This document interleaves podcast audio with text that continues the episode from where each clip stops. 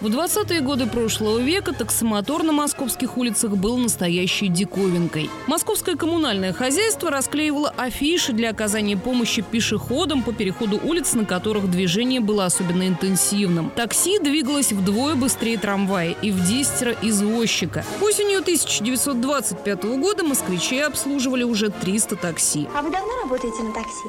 Да первый день. И что же вы всегда так будете? Ну, таксист. А что? Мне нравится.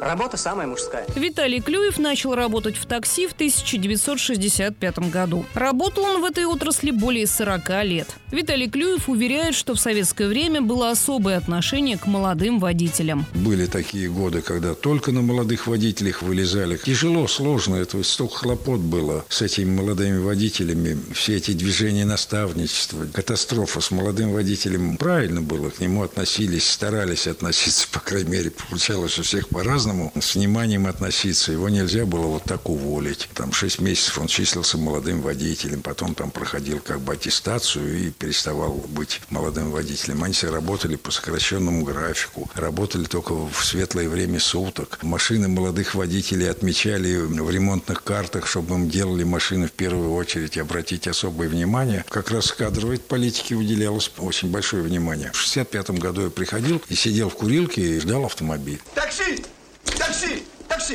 Молодой человек, свободен? А вам куда? Да в Зюзино. А мне в Лужники. Да у меня там дом рушит.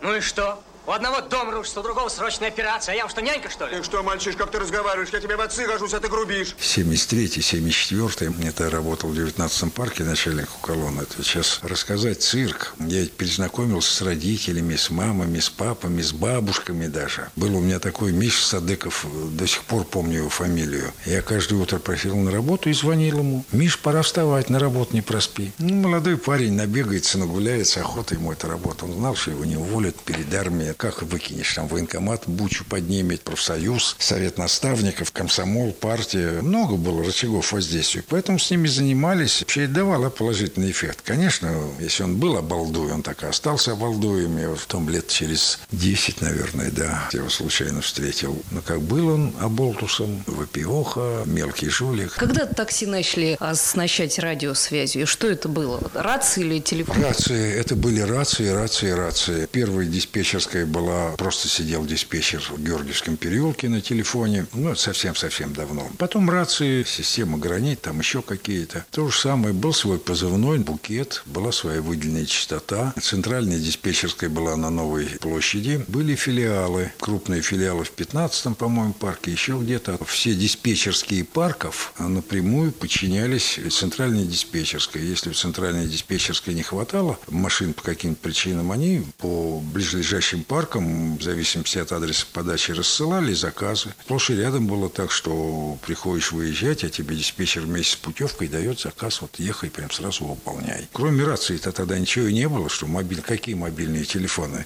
А вот я помню какой-то фильм, там таксист снимает трубку такую вот черную. Вот это, это, это рация. Это рация, это для удобства, ну здесь микрофон, а телефон соединен. Тогда была черная трубка, потом она трансформировалась в маленькую трубку, то она стояла в багажнике, была громоздкой, потом она стояла стояла между сиденьями уже более современные рации. Все же развивалась, техника развивается.